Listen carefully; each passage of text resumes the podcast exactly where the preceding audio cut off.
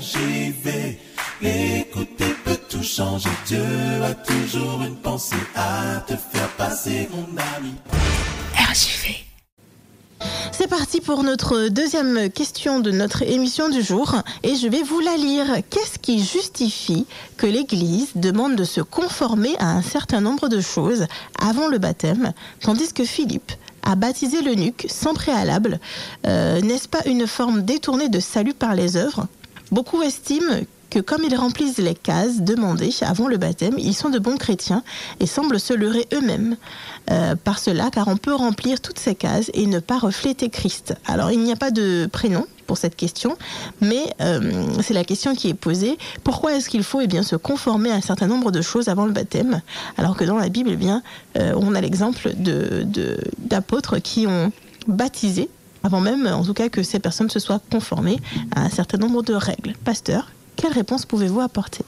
Alors, une réponse peut être en plusieurs points. Le premier point, concernant la mention qui est dans la question de salut par les œuvres, est-ce que ce n'est pas une forme détournée de salut par les œuvres? Alors, je veux rassurer cet auditeur, l'Église adventiste du septième jour ne prêche pas le salut par les œuvres, ne croit pas dans le salut par les œuvres. Nous croyons selon la base biblique que nous sommes sauvés par grâce au moyen de la foi en Jésus-Christ. Nous pouvons prendre et citer comme texte le livre des Actes au chapitre 15, au verset 10 et 11. Lorsque les apôtres présentent l'évangile, voilà ce que ils disent. Maintenant donc, pourquoi tentez-vous Dieu en mettant sur le cou des disciples un joug que ni nos pères ni nous n'avons pu porter. Mais c'est par la grâce du Seigneur Jésus que nous croyons être sauvés de la même, manière qu'eux. Alors l'apôtre qui parle ici est en train de dire que eux apôtres, ils croyaient être sauvés par la grâce de Dieu de la même manière que eux étant leur père. Donc le salut dans la Bible a toujours été vécu par ceux qui comprennent le plan du salut comme étant un salut par grâce ce ne sont pas les œuvres qui sauvent, Dieu nous sauve par sa grâce. Maintenant, le fait que Dieu a sauvé par grâce implique un changement, une repentance, une conversion.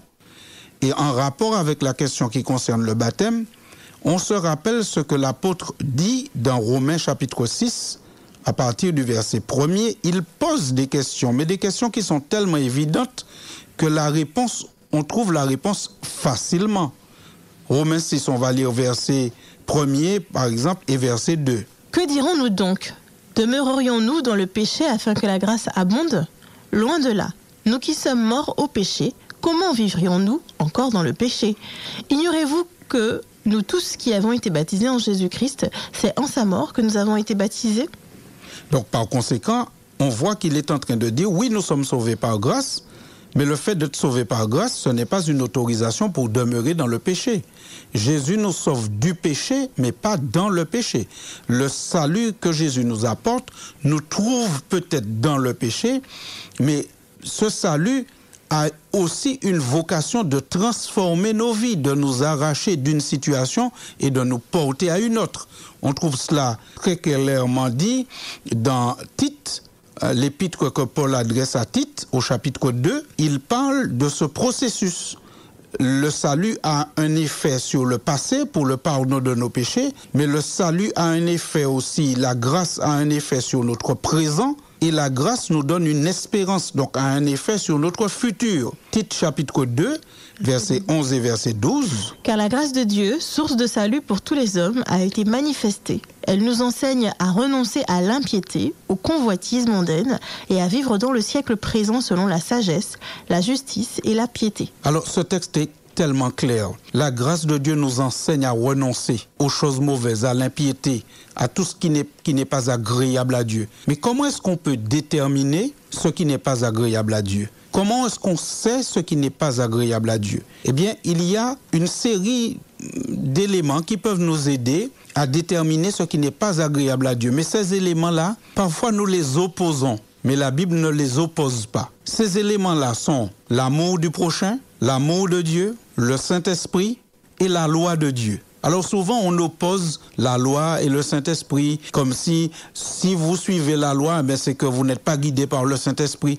Mais la Bible ne parle pas ainsi. Nous n'avons pas le temps de voir tous les textes, mais nous pouvons prendre simplement Galates chapitre 5, un texte que Que tout le monde connaît. que tout le monde connaît, qui parle des fruits de du fruit de l'esprit, pardon, en concluant son discours sur le fruit de l'esprit, c'est-à-dire ce que l'esprit produit dans l'homme, eh bien, l'apôtre, inspiré par l'esprit, dit ceci, Galates 5, verset 22. Mais le fruit de l'esprit, c'est l'amour, la joie, la paix, la patience, la bonté, la bénignité, la fidélité, la douceur et la tempérance. Et il ajoute, La loi n'est pas contre ces choses. la loi n'est pas contre ces choses. Ce que la loi enseigne, c'est pas le contraire de ce que l'Esprit de Dieu va nous enseigner. L'Esprit de Dieu ne va pas nous diriger loin de la loi et la loi ne, ne va pas nous diriger loin de l'Esprit de Dieu. Nous avons parlé d'au moins trois éléments, l'amour de Dieu, l'amour du prochain, le Saint-Esprit et la loi de Dieu. Quand on va encore dans Romains 13, verset 10, euh, la Bible n'oppose pas ces choses, mais au contraire montre que ces choses fonctionnent dans une convergence.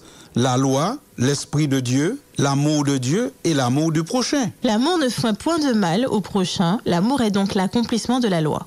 Ceci étant dit, c'était un préambule pour répondre à la question. Nous ne croyons pas au salut par les œuvres. Nous croyons au salut par grâce en Jésus-Christ. Seulement nous croyons que la grâce de Dieu, lorsqu'elle est manifestée dans une vie, eh bien nous sommes conduits par l'Esprit, nous sommes conduits par l'amour du prochain, l'amour de Dieu et l'Esprit et l'amour de Dieu et l'amour du prochain sont en convergence avec la loi de Dieu parce que ce que la loi demande, c'est ce vers quoi l'amour va aussi nous diriger et le Saint-Esprit va aussi nous diriger. Donc, ce que nous faisons, ce n'est pas pour être sauvés, mais c'est parce que nous avons été sauvés, touchés par la grâce de Dieu, parce que nous sommes remplis d'amour pour le prochain et pour Dieu, parce que l'Esprit de Dieu nous guide, eh bien qu'on fera un certain nombre de choses qu'on appelle des œuvres, parce que à ce moment-là, les œuvres n'ont pas un but de nous sauver, mais ce sont des conséquences de notre salut. D'accord? Maintenant, revenons en partie à la question. Faut-il baptiser sans préambule Eh bien, nous avons cherché dans toute la Bible toutes les occurrences de baptême et nous n'avons pas trouvé d'occurrence de baptême sans préambule. Alors, l'exemple qui était pris dans la question, c'était l'exemple de Philippe qui baptisait l'eunuque éthiopien. éthiopien. Cette histoire se trouve dans les Actes, le livre des Actes au chapitre 8. Mais c'est difficile d'utiliser ce livre, ce- cette histoire, pardon, pour dire que avant le baptême, aucune question n'est posée. Qui est cet homme que Philippe a baptisé? La Bible le présente en disant que c'est un haut fonctionnaire, c'est un eunuque, on a aussi cette information, mais nous avons une information importante. C'est que il revient de Jérusalem, il est sur la route de Jérusalem. Pour quelle raison est-il là? C'est qu'il revient d'un pèlerinage. Donc on peut dire que cet homme, même s'il n'est pas juif, mais il est ce qu'on appelle un judaïsant, c'est-à-dire il adhère au judaïsme. Par conséquent, s'il adhère au judaïsme, il pratique déjà, il a déjà été enseigné sur la majorité des pratiques du judaïsme, sur les pratiques du judaïsme. Donc on a du mal à croire que cet homme euh, mangeait n'importe quoi, puisque dans le judaïsme on enseignait qu'il fallait pas manger n'importe quoi, etc., etc. Donc cet homme avait déjà reçu une formation. L'autre chose qu'on voit, c'est que c'est un homme qui est versé dans la lecture de la Bible, parce qu'il est sur son char, il, rentre chez lui et il est en train de lire la Bible. Et il se pose des questions et il prie. Tellement il se pose des questions et il prie que la Bible nous dit que l'Esprit de Dieu ira chercher Philippe pour l'emmener à cet homme, pour lui donner l'explication. Si il y a une telle démarche de la part de Dieu, c'est parce que cet homme était dans une vraie quête. Il se posait des questions, il priait, il cherchait, il voulait comprendre. Et donc, quand Philippe vient, Philippe va lui expliquer à partir du prophète Ésaïe le ministère de Jésus. Quand il a compris, il voit de l'eau et il dit Philippe, voici de l'eau, qu'est-ce qui empêche que je sois baptisé? Et Philippe lui dit, mais écoute, si tu crois, si tu reconnais Jésus, au travers de tout ce que j'ai expliqué, rien n'empêche que tu sois baptisé. Et il est baptisé. Puisqu'il a dit, il a eu l'occasion de dire oui, je crois. Donc ça veut dire que cet homme, avant son baptême, il a fait une profession de foi. Alors la profession de foi, il n'y avait pas 13 questions ou 24 questions ou 70 questions. Comme aujourd'hui, oui. Mais il y avait une question qui est celle qui lui manquait déjà, parce que le reste, il pratiquait déjà. On peut prendre encore un autre exemple. C'est l'exemple de Corneille, toujours dans le livre des Actes au chapitre 10. Corneille, lui aussi, c'est un non-juif qui a été baptisé, on peut presque dire, rapidement. Mais qui est Corneille? Lorsqu'on lit Acte 10, versets 1 et 2, qu'est-ce que la Bible dit de Corneille? Il y avait à Césarée un homme nommé Corneille, centenier dans la cohorte dite italienne. Cet homme était pieux et craignait Dieu avec toute sa maison. Il faisait beaucoup d'aumônes au peuple et priait Dieu continuellement. Corneille, c'est un homme qui est déjà dans une démarche avec Dieu. Il s'approche déjà de Dieu. Et quand on lit l'ensemble du chapitre, on voit que Corneille il est déjà dans un grand respect pour le judaïsme et il est lui-même respecté. C'est un homme qui ne vit pas dans la débauche, dans le désordre. Il a déjà mis en place un certain nombre de choses dans sa vie. Et lorsque Pierre va aller chez lui, ce sera pour apporter un complément et la reconnaissance qui lui manquait pour qu'il puisse être baptisé. Parce qu'au verset 47, Pierre va le baptiser sur un justificatif. Acte 10, verset 47. Quelle est, quelle est cette raison qui fait qu'il dit on peut le baptiser? Alors Pierre dit, peut-on refuser l'eau du baptême à ceux qui ont reçu le Saint-Esprit aussi bien que nous? Pierre constate que Corneille a reçu le Saint-Esprit aussi bien que lui. C'est-à-dire que c'est le témoignage qui, que c'est un homme qui est prêt. Avons-nous des exemples dans la Bible que le Saint-Esprit descende sur des hommes qui vivent dans la débauche, remplissent des hommes qui méprisent totalement la parole de Dieu, qui sont méchants vis-à-vis de leurs prochains et qui piétinent la loi de Dieu. Est-ce que nous avons des exemples de cela dans la Bible? Non, aucun. Non, Donc, on, on imagine que le baptême ici de Corneille est précédé de la descente de l'esprit et la descente de l'esprit est précédée certainement dans sa vie d'une conversion, d'une conversion, d'une repentance et d'un alignement de sa vie avec la parole de Dieu et avec l'esprit de Dieu. Nous sommes d'accord avec cela? Oui, oui, oui. D'accord. Maintenant, prenons encore un exemple, parce que c'est très intéressant la question. Et Jean et Jésus. Lorsqu'ils baptisaient, est-ce que les gens arrivaient et puis hop, ils baptisaient les gens comme cela? allons lire un petit peu et voir euh, comment, Jean s'y prenait. On va aller dans l'évangile de Luc, dans l'évangile de Luc au chapitre 3. À partir du verset 10 jusqu'au verset 13, même jusqu'au verset 14, regardons ce qui se passait au moment où les gens venaient à Jean pour être baptisés. La foule l'interrogeait, disant Que devons-nous donc faire? Il leur répondit Que celui qui a deux tuniques partage avec celui qui n'en a point, et que celui qui a de quoi manger agisse de même. Il vint aussi des publicains pour être baptisés, et lui dirent Maître, que devons-nous faire? Il leur répondit N'exigez rien au-delà de ce qui vous a été ordonné. Des soldats aussi lui demandèrent Et nous que devons-nous faire? Il leur répondit Ne commettez ni extorsion, ni fraude envers personne, et contentez-vous de votre solde. Il ne dit pas la même chose à tout le monde. Il dit à chacun quelque chose en rapport avec sa situation. Mais on voit que dans le contexte du baptême, il y avait toujours ce désir de la personne, qu'est-ce que je dois faire? Est-ce que je vais me baptiser et ma vie va rester comme avant? Ou alors est-ce qu'il y a un changement de vie qui est induit par le fait d'être baptisé? Et là, on constate que très clairement, c'était le cas. Il y avait un enseignement qui était donné aux gens en rapport avec leur situation dans le contexte du baptême. Maintenant, il est vrai que Jean ne va pas parler peut-être de 13 questions comme nous le voyons peut-être aujourd'hui ou, d'une profession de foi, mais il, il avait un rapport avec des gens qui vivaient déjà un certain nombre de choses, qui connaissaient déjà un certain nombre de pratiques. Donc il ne revenait pas avec ce qui était déjà acquis, mais il allait plutôt à ce qui leur manquait. Et pour Jésus, alors il y a une phrase dans l'évangile de Jean au chapitre 4, au verset 1er et au verset 2. Le Seigneur sut que les pharisiens avaient appris qu'il faisait et baptisait plus de disciples, disciples que Jean. Toutefois, Jésus ne baptisait pas lui-même, mais c'était ses disciples. Alors, vous avez noté ce qui est dit au verset premier? Les pharisiens avaient appris qu'il, donc Jésus, mhm. faisait et Baptisé. baptisait des disciples. C'est-à-dire qu'avant de baptiser les gens, Jésus en faisait des disciples. je, je reprends parce que c'est Oui, c'est important. c'est important. C'est un processus. C'est un processus. La Bible est claire dans Jean 4, verset 1. Les pharisiens avaient appris qu'il, donc il, Jésus, faisait et baptisait des disciples.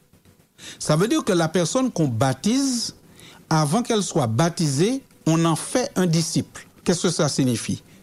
La Bible ne dit pas qu'on en fait un homme parfait, mais il est un disciple. Un disciple, c'est quelqu'un qui connaît l'enseignement d'un maître et qui adhère à cet enseignement. Est-ce que le disciple est déjà en capacité de pratiquer tout l'enseignement du maître? Non. Est-ce que le disciple maîtrise déjà tout l'enseignement du maître? Non.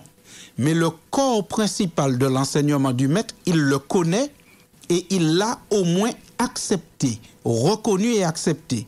Et c'est pour cela qu'on retrouve cette même formule dans l'évangile de Matthieu 28, texte qu'on connaît beaucoup, où il est dit, allez de toutes les nations, faites des disciples, les baptisant au nom du Père, du Fils et du Saint-Esprit. Donc il y a un processus qui est toujours là.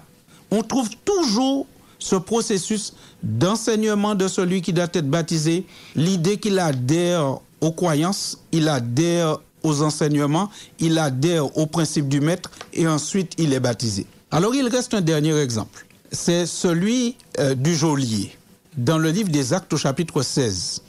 Alors je rappelle l'histoire, c'est que ce geôlier, c'est un homme qui garde une prison dans laquelle on va enfermer Paul et Silas.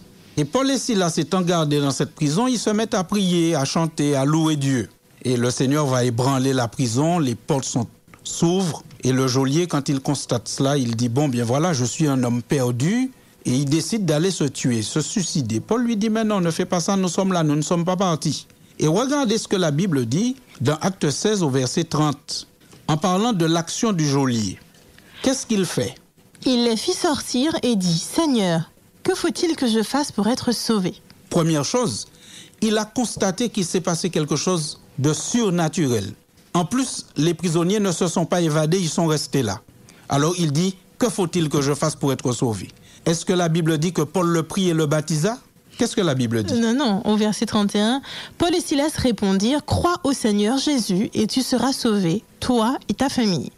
Ils lui annoncèrent la parole du Seigneur ainsi qu'à tous ceux qui étaient dans sa maison. Il les prit avec lui à cette heure, même de la nuit. Il lava leurs plaies et aussitôt il fut baptisé, lui et tous les siens. Alors, vous sentez que avant qu'on parle de son baptême, on parle d'un temps d'enseignement, un temps où lui-même va soigner Paul et Silas. Alors maintenant, combien de temps faut-il que ce temps d'enseignement dure? Est-ce qu'il faut que ce soit six mois? Est-ce qu'il faut que ce soit un mois? Ça dépend de la personne. Exactement. Ça dépend d'où on part avec la personne. Ça dépend où était la personne. Ça dépend de sa vitesse de d'acceptation et de compréhension de l'enseignement du maître qui est Jésus. Ça peut être pour une personne deux heures de temps. Ça peut être pour une personne une heure de temps. Ça peut être pour une personne six mois. Tout dépend de là où on part avec la personne pour l'emmener là où elle doit être comme condition de baptême, c'est-à-dire être un disciple.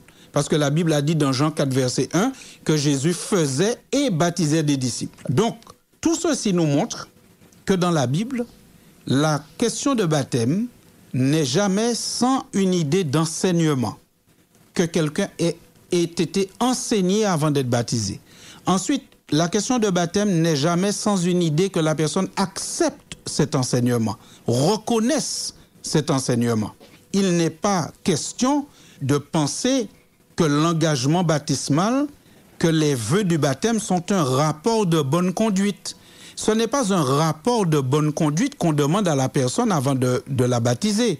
On ne lui demande pas est-ce que pendant six mois vous avez fait telle chose ainsi? Est-ce que pendant trois mois vous avez... Ce n'est pas un rapport de bonne conduite qu'on lui demande.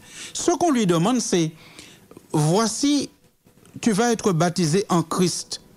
Comme dit la Bible, tu vas être baptisé dans le nom du Père, du Fils et du Saint-Esprit. Tu vas être baptisé, tu deviens enfant de Dieu par adoption. Mais faut-il encore que tu saches ce que le Père attend de toi? Qu'est-ce que le Père attend de toi? Qu'est-ce que le Père veut de toi? Voici ce que le Père demande à ses enfants. Veux-tu être, es-tu sûr de vouloir être adopté par ce Père? À ce moment, la personne dit oui. Quand elle dit oui, ça ne veut pas dire que depuis six mois, un an, elle a déjà tout pratiqué, elle fait un rapport de bonne conduite. Non, elle prend un engagement, elle reconnaît, elle se soumet à cet enseignement et elle dit voilà, voilà, je reconnais que je suis un pécheur, je reconnais que Dieu est parfait, je sais les grandes lignes de ce qu'il voudrait de moi en tant que fils, et ce que je veux, là maintenant, c'est m'engager devant Dieu et devant les hommes par les eaux du baptême à être ce fils. Et je crois que Dieu, par son Saint-Esprit, produira en moi, par l'effet de sa grâce, une transformation qui fait que je pourrai devenir ce fils ou cette fille que Dieu veut que je sois. Et c'est pour cela qu'au moment du baptême aussi, nous avons toujours ce temps de prière. Alors, s'il a été mentionné ce temps d'engagement de la part de la personne, ce moment où cette personne fait des vœux de baptême, mais il faut aussi mentionner ce temps de prière est très important parce que c'est un moment où on dit, voilà Seigneur, quelqu'un qui se présente devant toi, qui a envie d'être ton fils, qui a envie d'être ta fille, qui a envie de marcher dans tes voies, mais qui seul ne peut y arriver.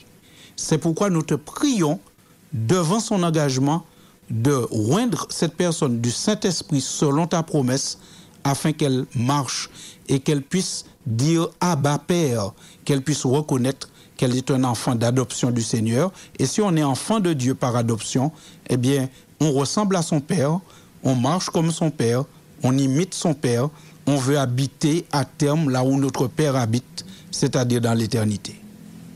Merci beaucoup, pasteur, et bien pour cette réponse. RJV, écouter peut tout changer. Dieu a toujours une pensée à te faire passer, mon ami.